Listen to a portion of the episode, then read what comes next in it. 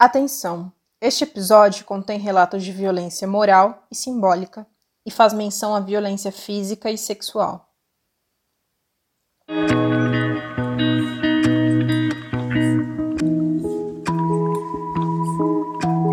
Olá, eu sou Débora de Brito e você está ouvindo a Humana, um podcast sobre a mulher nos games e na cultura pop.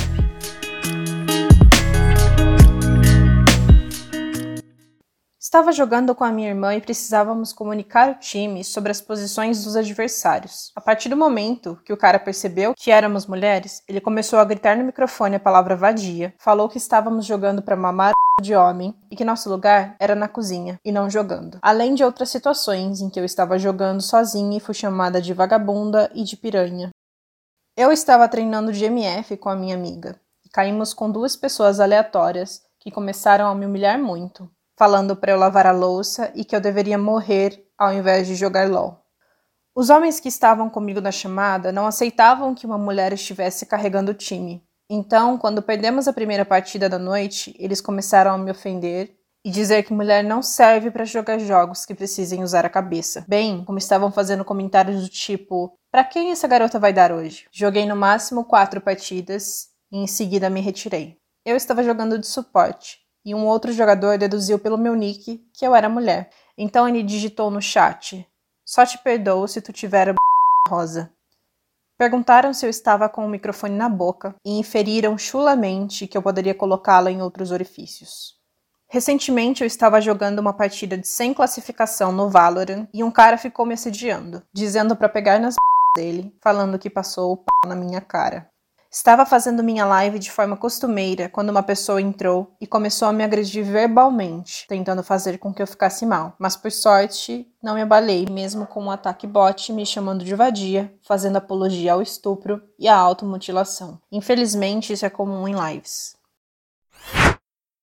Essa é a realidade da maioria das mulheres que jogam online. Os depoimentos narrados foram retirados da pesquisa produzida entre janeiro e fevereiro de 2021 para o projeto Humana. 83,1% das pessoas responderam que já haviam sofrido ou presenciado machismo ou sexismo nos games. De 633 entrevistadas, 450 afirmaram que já ouviram que jogavam mal por ser mulher e 438 já foram bajuladas por jogar videogame. Um estudo publicado em 2016 caracteriza a violência contra a mulher em ambiente virtual nas seguintes categorias: sexting, quando há conteúdo de imagem sexual para constranger a vítima, Raven porn, ato criminoso de divulgar nudes ou conteúdo para ridicularizar a vítima com quem já se teve relação. E flaming, quando palavreado propositalmente ofende. A Sakura Z Sports é uma das poucas iniciativas do cenário que busca promover, proteger e capacitar mulheres. Juliana Alonso, a Munded, é fundadora do projeto e nossa convidada de hoje. Oi, Juliana, tudo bem? Olá, tudo sim, você? Também. Eu queria que você começasse se apresentando para quem está te ouvindo. Bom, uh, meu nome é Juliana Alonso, eu tenho 21 anos, tenho três gatos que eu amo muito. Eu sou formada como técnica em controle ambiental pelo IFRJ. E eu fiz três semanas de ciências ambientais na Unirio, mas eu desisti por causa de alguns motivos. Acho que não tem muita coisa para falar sobre mim sabe? Eu moro no Rio de Janeiro, sinto frio com 25 graus, coisas clássicas do carioca. Gosto de chocolate falando da sua infância, da sua adolescência, você tinha uma amiga que jogava God of War, né? Tinha uma amiga que jogava God of War. É, você tinha mais amigas que jogavam ou tinha mais amigos? Eu só tinha ela que jogava. Eu tava fazendo um podcast esses dias e eu até contei essa história, né? E a gente é criado de uma maneira muito, muito curiosa, sabe? Eu ia dizer engraçada, mas engraçada é um pouco demais. Acho que muito curiosa. Porque eu sempre fui a garota que ficava no grupinho dos garotos. Sabe, a garota não sou como essas garotas chatas que falam de maquiagem e garotos e capricho e, e blá blá blá o tempo todo. Eu era essa garota. Eu nunca fui a garota que gostava de maquiagem, que gostava de, de falar de garoto, que blá blá blá, sabe? Nunca nunca fui. Sempre fui a, a chata nerd que gosta de ler e de jogar. Sempre. E a chata nerd que gosta de ler e de jogar não tem amigas. Porque você não tem contato com o mundo que as pessoas têm, sabe? Eu conversava, tinha pessoas que conversavam comigo. Tinha, mas não era essa coisa, uau, uh, tenho várias pessoas do meu lado. Então eu tinha essa amiga que jogava. Era a única pessoa que jogava. Todos os outros garotos da sala tinham alguma coisa pra fazer. Jogavam Minecraft no computador, qualquer coisa assim. E aí eu lembro que quando eu comecei a jogar LOL, eu comecei a jogar LOL sem falar com ninguém. Porque eu vi no Facebook as pessoas falando mal de LOL, falando que era jogo de viado. Eu pensei, por que que falam que LOL é jogo de viado? Vou procurar saber. E aí eu instalei o LOL e comecei a jogar. E aí, um dia eu tava na escola e eu ouvi os meninos da sala falando que jogavam LOL. Eu falei, ah, eu jogo LOL também. E aí, a gente era da mesma sala, né? Eles me chamaram pra jogar junto. Eram quatro meninos. Eu era menina. Você consegue imaginar, assim, um pouquinho do lugar onde eu ia jogar LOL com ele? Em qual posição do tudo LOL ficava? Tem. Só chuta, dá, dá uma chutada aí. Suporte? Sim, eu jogava de suporte. Mas você jogava queria... de suporte antes de jogar com eles já? Quando eu comecei a jogar LOL, eu jogava de Miss Fortune e Ashe. E aí eles jogaram pra suporte. É, porque eu adorava. Eu achava. A Miss Fortune era tudo, sabe? Ela era uma mulher ruiva com dois armão enormes. E ela metia a porrada nas pessoas. Eu achava isso incrível. E a Ashe toda garqueira de gelo, etc. Eu, eu sempre gostei muito de, de literatura, como fala, fantasiosa, né? Então a minha adolescência foi muito cheia de Percy Jackson E eu adorava as pessoas que usavam arco lá dentro. Eu sempre falava que se eu fosse usar uma arma, eu usaria um arco. Eu adoro a Ash por causa disso. Comecei a jogar de suporte para eles, porque eu queria jogar junto, sabe? A ideia de você começar a jogar um jogo, ela vem muito cheia daquele negócio de comunidade. Você quer fazer amigos lá dentro, você quer jogar com os seus amigos. Isso deixa a experiência legal. Só que eu não gostava de jogar de suporte, porque jogar de suporte é chato. Na minha concepção da época, que entendia que o jogo era para dar dano e quem desse mais dano ganhava, jogar jogar de suporte era uma chatice. Eu jogava de Soraka e fazia static. E a galera odiava eu jogar de Soraka de static, porque eu não era o certo, sabe? Mas eu não queria estar naquele lugar. Eu não queria jogar suporte e, e ficar lá, tipo, sabe? Tendo, fazendo aquela coisa chata só pra jogar com eles. Eu fui excluído do grupinho do, da, do LoL depois. As pessoas pararam de me chamar pra jogar porque eu não suportava. Eu jogava de Soraka de static e eles diziam, tipo, não, mas isso não é certo. Você não pode jogar de Soraka, de static, blá blá blá. Eu falava, tipo, cara, joga meu jogo que eu quiser. Se fosse proibido, não tava na loja o item pra eu comprar. Eu sempre fui muito atrevida, sabe? Muito não me, não me diga o que eu tenho que fazer. E eles pararam de jogar comigo depois disso. Justamente porque eu não queria fazer aquele papel, sabe? Eu. E aí eu comecei a jogar sozinha, mas acabou que eu jogava de suporte porque o meu PC era muito ruim. E assim, é muito mais fácil você ficar numa posição mais segura, né? Ajudando as outras pessoas, do que você ficar na linha de frente, é, fazendo todo um papel que é um pouco mais preciso. Eu diria que jogar de outras lanes é, você exige um pouco mais de precisão do que jogar como suporte entendeu? Não que seja questão de facilidade, qualquer coisa assim. Nunca. Mas no contexto, para mim, era mais tranquilo de jogar e não acabar prejudicando os outros por causa de uma queda de FPS, ou sei lá. Acabou que eu me acostumei a jogar de suporte, eu aprendi a jogar de suporte porque eu queria jogar com as pessoas uh, no final. E aí eu nunca mudei de lane por pura preguiça. Que é, tem que estudar o jogo. E aí você entra no jogo e você não sabe jogar direito e o cara vai te xingar, sabe? Pra ser xingada e pra ter que gastar um tempo que eu podia estar, sei lá, dormindo, para aprender a jogar LOL, pra não ser xingado no jogo, eu prefiro continuar jogando de suporte. Ou, ou jogando Arank. Nos últimos meses eu virei pra player de Aran. Eu viro a season, eu nem olhei pra Ranked. Adoro jogar Aran. Melhor modo de jogo que inventaram. Qual que é o seu nick no LoL? Meu nick é um é nick feminino? É um nick neutro, na minha opinião. O meu primeiro nick no LoL foi Caçadora da Lua. E é. você, nessa época que era Caçadora da Lua, passava por situações humilhantes ou constrangedoras de bajulação, porque você teoricamente era garota? A gente sempre passa. Só, só de você jogar de suporte, as pessoas já internalizam que você é uma garota, entendeu? Ou assim, jogo com um boneco de brilhinho, você é uma garota. Jogo com uma Aerie Star Guardian, você é uma garota. Não importa se o Kami joga de Aerie também. Só, só o Kami é homem que joga de Aerie. O todos os meninos jogam de Aerie. Mesmo tendo o Nick Munda, eu ainda sofro, justamente por ser, por ser uma garota. E, e sim, assim, a bajulação, ela é muito rara. E ninguém nunca chegou para mim numa partida e fez aquele negócio de, ah, vou te dar RP aqui porque você é garota. Nunca aconteceu comigo. Então, para mim, isso não passa de uma falácia. Pode ter acontecido com, com, uma pessoa isolada aqui, outra lá, etc. Mas, assim, generalizar falando que ah, jogar e ser mulher é muito bom porque você ganha várias coisas é mentira. Isso não acontece. A única coisa que eu ganhei sendo mulher jogando foi raiva. Passar raiva no meio do jogo. Acontece, aconteceu situações terríveis, tipo, que eu não, eu não ajudava uma pessoa específica porque ela estava me xingando a partida toda e ela falou que merecia ser estuprada, sabe? E você chegar num jogo e, e ler, tipo assim, ah, espero que invadam sua casa, estuprem você e matem toda sua família. Você chegar dentro de um jogo onde você quer se divertir e ler isso é um pouco pesado.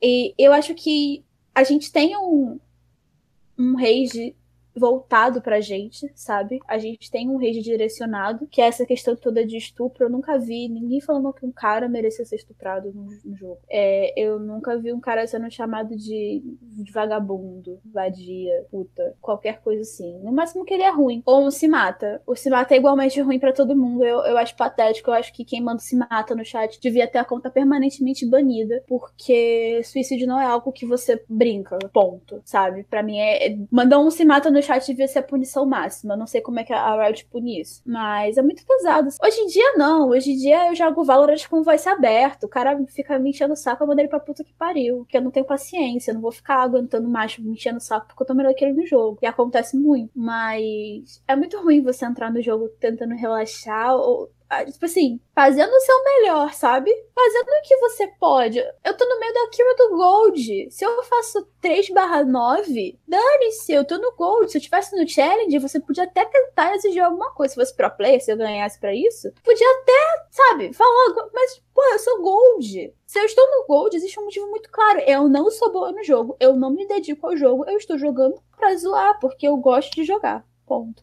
Dependendo do que a pessoa fala, dói um pouquinho, sabe? É, quando a pessoa fala que eu sou ruim, que eu sou uma vadia, ou que eu sou puta. Não, você sabe, a pessoa não me conhece, ela não faz ideia de como é a minha vida. A pessoa tá querendo uh, descontar um pouco da raiva que ela tá sentindo em cima de mim e, ah, tudo faz, não vai me afetar. Quando as pessoas falam sobre, sobre estupro ou sobre se matar qualquer coisa assim, já é um pouco mais pesado, porque eu sinto que as pessoas vão direto no que você tem medo, entende? Eu acho que quando a pessoa manda que, que eu deveria ser estuprada no chat me afeta tanto, porque não é uma coisa impossível de acontecer. O cara me chamar de, de 52 nomes, dane-se, mas ele desejar que aconteça uma coisa comigo que realmente acontece com as mulheres, por elas usarem da sua liberdade de ir e vir, é muito pesado. Você chegar e falar pra uma pessoa que tem depressão desde 14 anos de idade pra ela se matar, também é muito pesado. Então, às vezes, a gente passa por essa situação e a gente olha e a gente fala: não vou mais, vou parar aqui, vou fazer o meu reporte enorme pra Riot, xingando ele até eu não aguentar mais. E vou fazer alguma outra coisa, assistir um anime, preferencialmente me distrair para que aquilo não fique rodando na minha cabeça. Porque se a gente deixar, roda. E se a gente deixar, se torna uma coisa terrível é a forma que eu tento de que eu tento lidar com as coisas quando elas acontecem.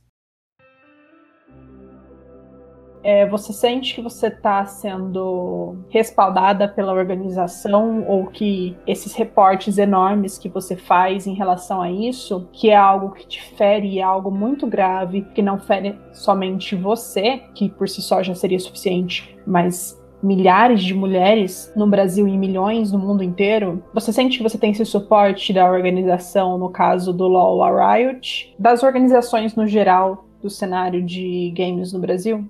Eu acho que um lado da minha mente fala que você sentir medo de uma pessoa falando palavrinhas na internet é um pouco de exagero, mas a gente viu que os dados de 230 milhões de brasileiros foram vazados na internet semana passada. E assim, nada impede de uma pessoa que tá realmente muito puta com você e realmente acha que, é, que você fez um mal terrível para ela, tentar fazer alguma coisa. Se ela tiver noção de onde você mora, o que você faz, qual é a sua rotina, etc. Eu acho que existem pessoas que, que talvez seriam capazes fazer algo assim. E eu não, eu não me sinto segura. Eu, foi o que eu falei, sabe? De tentar parar de fazer aquilo e tentar me distrair com alguma outra coisa para não pensar. É justamente para não pensar que a pessoa poderia, se ela quisesse. Se ela, se ela, se ela tivesse um pouquinho de, de mais vontade, se ela realmente quisesse fazer algo, ela poderia. E no e seu caso, ainda isso. tendo se tornado uma figura pública, né? É. Eu sou muito pouco reconhecida no LoL ainda. E eu particularmente espero que continue assim É, nos últimos dias eu tenho, eu tenho pensado muito sobre essa questão de, de ser uma figura conhecida. Uh, eu tava ouvindo um podcast da Nath Finanças esses dias, ontem na real, e ela tava falando sobre a lista dos, dos detratores do governo pessoas que, que o governo colocou como inimigos dele. Imagina você ter o seu nome numa lista dizendo que você é inimigo do governo. O governo é totalmente maluco e tem pessoas totalmente malucas que apoiam o governo maluco. O que, que uma dessas pessoas seria capaz de fazer com você, sendo você inimiga do governo, inimiga da nação? Escrito lá. O que, que um cara com 2 milhões de seguidores no Twitter falando mal de mim poderia gerar na minha vida? É o tipo de coisa que me preocupa. E eu parei pra pensar sobre isso, sobre tudo que eu falo, porque eu não deixo de falar porque eu tenho medo. Eu não deixo de falar porque, eu acho que pode acontecer alguma coisa comigo. Eu acho que se, se ninguém for a linha de frente, a gente nunca sai do mesmo lugar, né?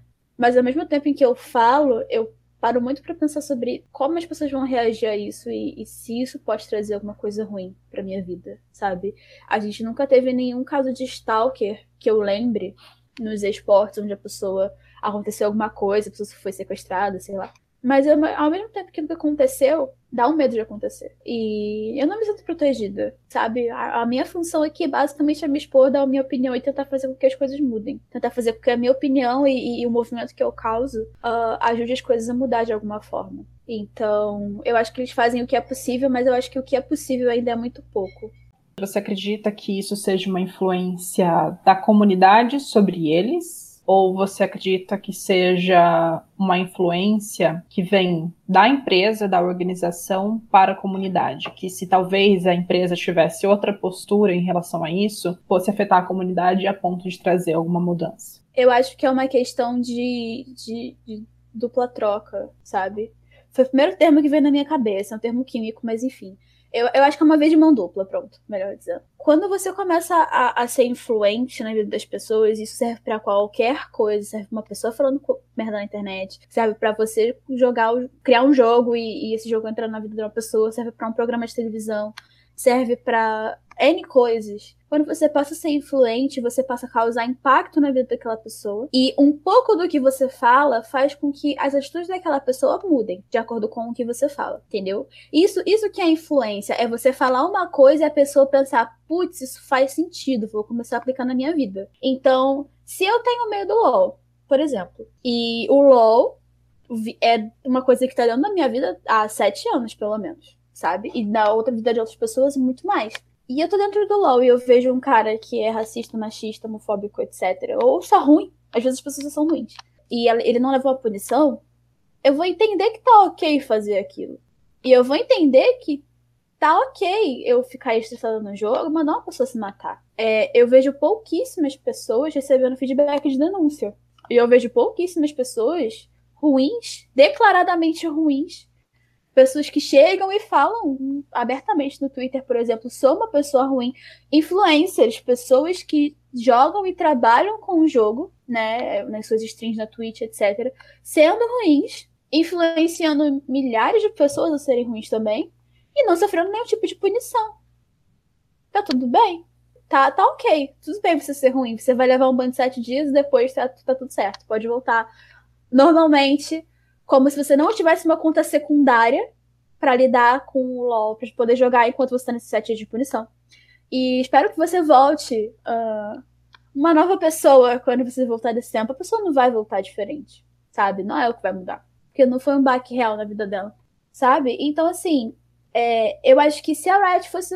A Riot não, e todas as outras empresas fossem um pouco mais restritas, um, ah, isso poderia mudar as pessoas poderiam entender, entend, primeiramente entender por que, que o que você está fazendo é ruim. Em vez de você mandar só um feedback de denúncia, você manda assim: olha só, produzimos esse conteúdo aqui especial para você entender por que a sua atitude é ruim. E lá tem um gráfico de quantas mulheres foram estupradas no Brasil nos últimos 10 anos. E aí você fala assim: toda vez que você fala para uma mulher que você deseja que ela seja estuprada no, no jogo, você está contribuindo para isso aqui. E a tua mãe, a tua tia, a tua irmã, a tua filha, a tua qualquer coisa pode estar incluída nesse gráfico. E você faz parte disso. Você dá um banho de sete dias, tanto faz. A pessoa não vai se sentir mal porque ela levou um banho e pensar, poxa, fiz uma coisa errada. Vai pensar, Riot, filha da puta, me deu banho por sete dias. Hoje eu botei mil reais nesse jogo, botando comprando skin colorida pro meu bonequinho. Por outro lado, eu acredito que se a Riot fosse um pouco mais uh, restritiva com as suas punições e, e tudo isso, uh, ela perderia espaço de jogo para outros jogos. Eu jogo isso aqui e eu gosto desse estilo de jogo aqui, MOBA. Adoro MOBAs. Mas eu também adoro ser racista no chat. Se a empresa que eu gosto de jogar MOBA não deixa eu ser, eu vou fugir para outro, e para outro, e para outro, até o que eu até eu encontre um onde eu possa ser quem eu realmente sou, que é um pedaço de bosta, livremente, sem sofrer punição nenhuma. Então, eu acho que eles são muito muito frios nessa questão de vamos construir uma comunidade onde vocês falem e a gente finge que escuta e finge que está fazendo tudo diferente. Eu acho que o exemplo clássico que a gente tem, assim, falando não de jogos, mas de, de redes de interação, é a Twitch. Quanto um streamer como o Joe Verônica dentro da Fnatic hoje traz de dinheiro pra Twitch por mês? Tendo, sei lá, 20 mil pessoas assistindo ele. Muito dinheiro. E aí ele vai e faz, tem uma atitude transfóbica. Uma atitude que influencia pessoas a odiarem pessoas trans no país onde mais trans são mortos. E o que, a Twitch faz? Absolutamente nada, ela finge que ela nem vê. Um passarinho aqui voando. Poxa, o Verônica foi transfóbico. Ah, legal a abelha que meus lucros enormes, cada vez maiores por causa da pandemia. Dane-se se o Giovanni foi transfóbico. O dinheiro dele tá entrando na caixa da Twitch todo mês. Todo mês. Agora, pra gente conseguir tirar uma punição de uma mulher que é mãe solo, que a filha passou e ficou na câmera por, sei lá, 30 segundos. Teve que rolar uma, uma mobilização enorme na internet para que ela fosse desbanida por uma coisa errada que ela não fez. Porque se a, a Twitch tivesse o mínimo de canal de acesso uh, ah, para você chegar a eles e falar assim: ah, olha só, aconteceu isso aqui por causa disso, disso disso. E não foi um ban, sei lá, pequeno, tipo um dia, não foi um aviso, não foi um, olha só, sua filha passou na live, mas ela é menor de, de 13 anos, que é a nossa idade mínima, e a gente acha que isso pode ser prejudicial para ela. Então a gente aplicou um ban aqui, a gente dropou a sua live, tá bom? E, por favor, tenha um pouco mais de cuidado, ou então assina um termo falando que a sua filha pode aparecer na, na tela e que você toma toda a responsabilidade. Não, foi um ban permanente. Uma mãe solo, que vive sozinha com a filha dois pesos, duas medidas. Quem, quem dá dinheiro para eles vai continuar fazendo merda. Ator ter direito, porque tanto faz se a pessoa tá fazendo merda. Quem não dá, vai continuar tendo. Uh, não, é, não é seu direito, vai continuar sendo negada a comunicação. Na sua opinião, a informação tem um papel fundamental nessa transformação? Eu acredito que sim. Eu acredito que, que conscientizar é muito importante. É uma das formas que, que eu gosto de trabalhar na Sakura, sabe? Então eu acho que, que muito mais do que você punir, você tem que conscientizar. Porque foi o que eu falei. Se a pessoa vê que ela levou um ponto de 7 dias, ela vai falar, Riot, filho da puta, gastei 10 mil reais nesse jogo e os caras banderam a minha conta. E eu não fiz nada de errado, porque a pessoa nunca acha que ela fez nada de errado. Agora sobre o projeto. Eu queria saber como que ele surgiu, de onde surgiu a ideia e como ele atua a ideia surgiu de um descontentamento mútuo entre eu e eu e Thaís, que é outra fundadora, a Misa, sobre como homens são bonzinhos, como eles são super gentis, indo até você falando: "Você quer pegar diamante? Eu vou te buscar". Pode deixar que eu entro na sua conta e pego o diamante pra você. Aí você pega o diamante. Sabe? Foi, foi uma coisa que. Eu parei pra pensar assim, cara, eu nunca vi um cara oferecendo. Isso em 2018, né? Hoje em dia é até um pouco comum. Nunca vi um cara oferecendo uma aula de graça pra uma garota. Mas vai ver quantos, quantos deles oferecem um Elo Job, um Elo Boost sabe? A bondade masculina com as mulheres. Maravilhosa de, de falar que ele vai entrar na sua conta e jogar para você, porque você é incapaz de conseguir chegar naquele local sozinho. Ou com alguma ajuda justa, né? Porque entrar na minha conta e, e jogar para mim não é uma ajuda. Uhum. E aí a gente criou um grupo no WhatsApp uh, onde as meninas se ajudariam, né? Uma, ia ter meninas de elo mais alto, meninas de elo mais baixo. E aí elas conversariam entre si e se organizariam para uma conseguir ensinar a outra, uma conseguir ajudar a outra e tudo isso. Uh, depois de algum tempo a gente acabou desfazendo o grupo, fechando, porque as pessoas elas começaram a fazer fofoca e falar da vida pessoal e, e começou a, a, sair um pouco né, do, do, nosso objetivo, as pessoas começaram a sair porque não estavam se sentindo bem, enfim. Aí, um, alguns meses depois, acho que dois, três meses depois, uma das meninas chegou e, e falou, tipo, ah, eu sinto tanta falta daqui. Que era uma coisa legal, sabe? Era, era, a ideia era legal. A ideia era você chegar pra uma pessoa que é de aula mais baixa e falar, tipo, ah, olha só, eu jogo na lane e tal, e, e as coisas que eu segui para conseguir chegar aqui foram: ah, eu assisti esse vídeo aqui, eu treinei com esse boneco aqui, eu posicionava minha ward desse jeito aqui e tal. E ela chegou e falou: tipo, ah, sinto tanta falta disso aqui, sabe, desse ambiente. E aí eu chamei a Misa e falei: cara, é, a gente fazia alguma diferença na vida das pessoas. A gente podia ser ruim para algumas, mas a gente era bom para outras, sabe? A, a ideia era boa para outras. E aí a gente resolveu voltar e mudar. E aí viramos Projeto Sakura. Não lembro qual era o nome antes. Era Sakura Gaming antes. O primeiro foi Sakura Gaming. E aí a gente virou Projeto Sakura, começamos a falar sobre mulheres nos esportes e a citar mulheres nos esportes e a trazer visibilidade para mulheres nos esportes e fazer campeonatos para mulheres nos esportes. E a gente está assim desde então, produzindo conteúdo, fazendo campeonato, trazendo a atenção da comunidade para pautas importantes que acontecem com mulheres, enchendo o saco de quem faz merda, principalmente, e tentando fazer o melhor pro nosso, pro nosso meio, né? Tentando ajudar as meninas de alguma forma, da forma que a gente pode, nesse meio que é tão anti-mulher, de alguma forma. Uhum. E até agora, vocês iniciaram suas atividades em 2018, né? Sim, setembro de 2018. Até agora, vocês têm um número aproximado de aderência? O que você quer dizer com aderência? Pessoas que fazem parte do projeto ou que já fizeram um total ah, disso. Não, não faço ideia. Porque o que acontece? A gente tange muitas pessoas de muitas formas diferentes. Então, tipo uhum. assim, trabalhando com a Sakura, a gente tem umas 20 meninas hoje. Que já usaram alguma plataforma ou, ou condição da Sakura, é difícil da gente calcular, porque a, tem todos os campeonatos que a gente fez e aí tem todo mundo que usa nosso servidor do Discord pra alguma coisa. E todo mundo que já participou do nosso projeto de streaming. E aí tem todo mundo que segue a gente no Twitter e que usa as nossas. É, é muito difícil, sabe? Mas eu acho que tá na casa dos milhares. Eu, eu, não... eu realmente não tenho dúvida que tá na casa dos milhares de pessoas. Bacana. E você tem alguma percepção de futuro para esse projeto? Eu. A gente quer muitas coisas, né?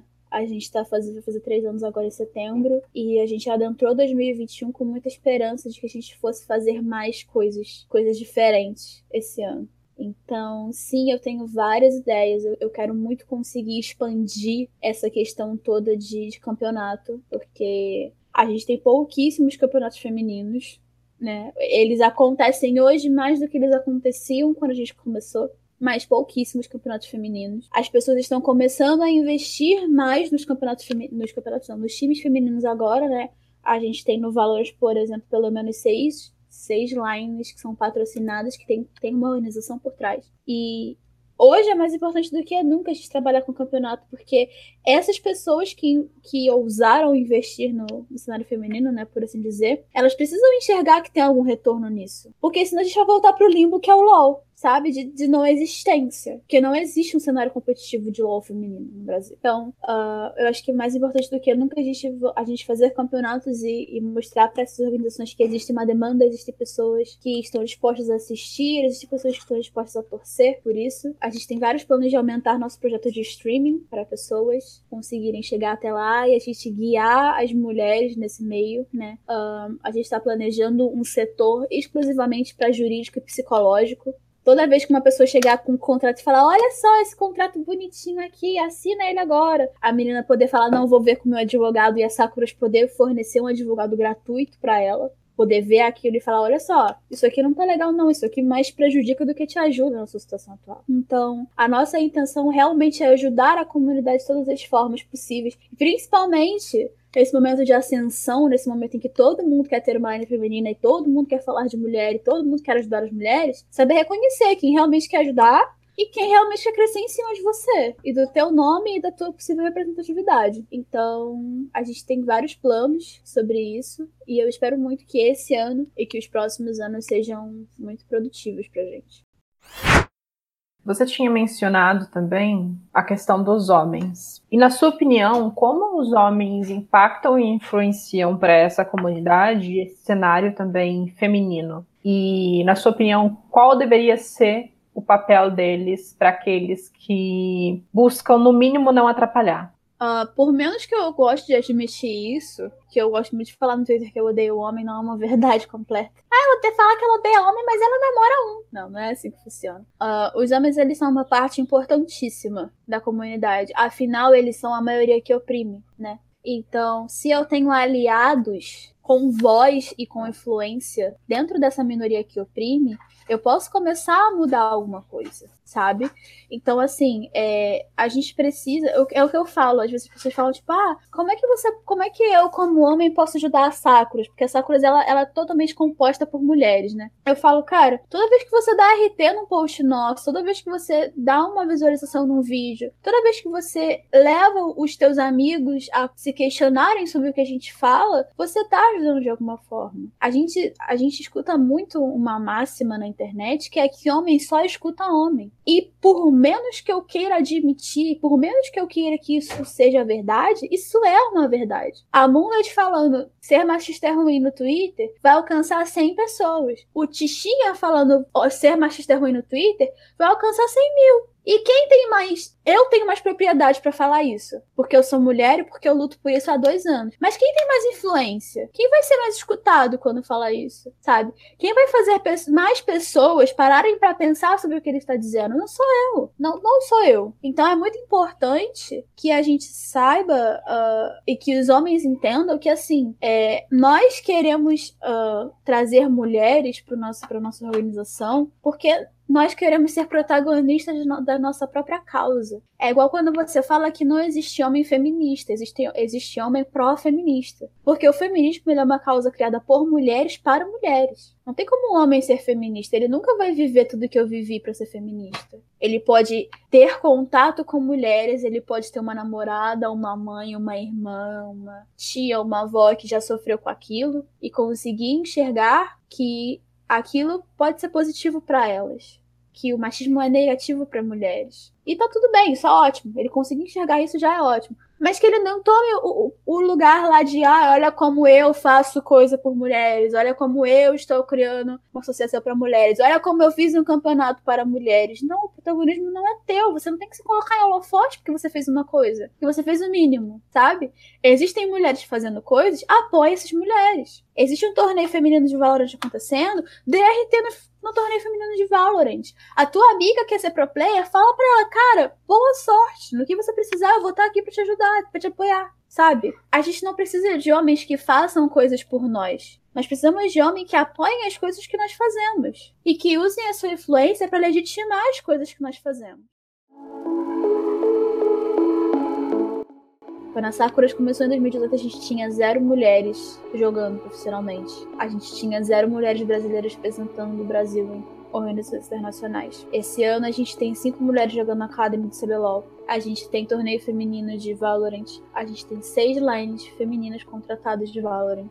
A gente tem três casters no CBLOL Academy, mulheres. A gente tem uma caster e uma apresentadora, mulheres, no, no VCT, que eu esqueci o nome, que é o torneio de, oficial de Valorant da Riot. Um, a gente tem mulheres brasileiras jogando lá fora. A Juliana tá na Dignitas. A gente tem mulheres brasileiras representando grandes organizações lá fora. A Mayumi está na TSM. A gente tem mulheres brasileiras dentro de organizações grandes, como é a, a Jéssica na Loud, a Taiga na Loud, a gente tem a Ryuka dentro da PEN, a gente tem Garotas Mágicas acontecendo. A gente tem a Nayu, que foi a primeira mulher streamer preta dentro da Fúria. A gente teve a Rafaela sendo chamada pela NTZ ontem, a Teteia também foi chamada pela NTZ recentemente. E assim, é, as pessoas estão começando a perceber que a gente existe de alguma forma. E não só que nós existimos, mas que nós somos uma parte muito importante de todo esse, esse ecossistema gamer e esportes. Faça-se presente. Se você tem um sonho, corra atrás dele. Faça ele da faça o seu trabalho da melhor maneira possível, uh, esteja presente nas redes sociais, esteja presente nos lugares onde você quer alcançar. Uh, o caminho é difícil. Eu, eu costumava muito falar, tipo, não, tenha ânimo, vai dar tudo certo. Não vai dar tudo certo. Não vai dar tudo certo e eu quero que você tenha certeza disso, sabe?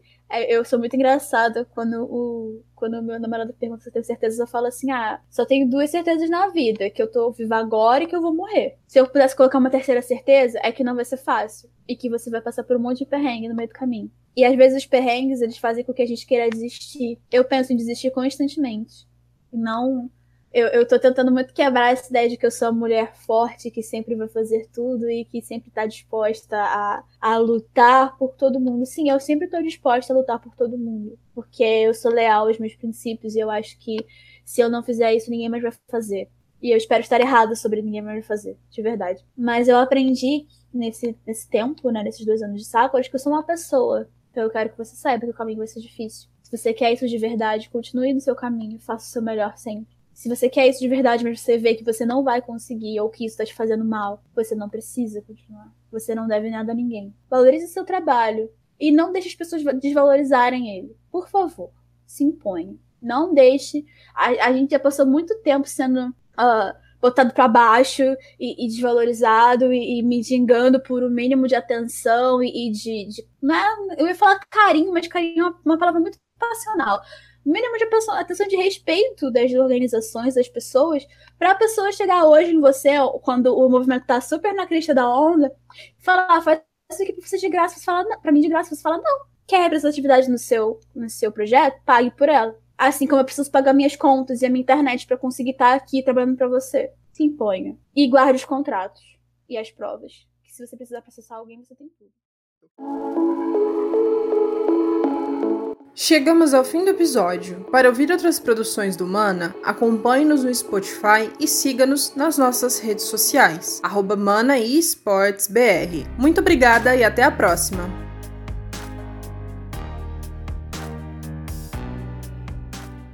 A gravação desse podcast foi realizada durante a pandemia do novo coronavírus, respeitando o isolamento social. As entrevistas foram realizadas à distância. Pesquisa, produção, locução e edição por Débora de Brito.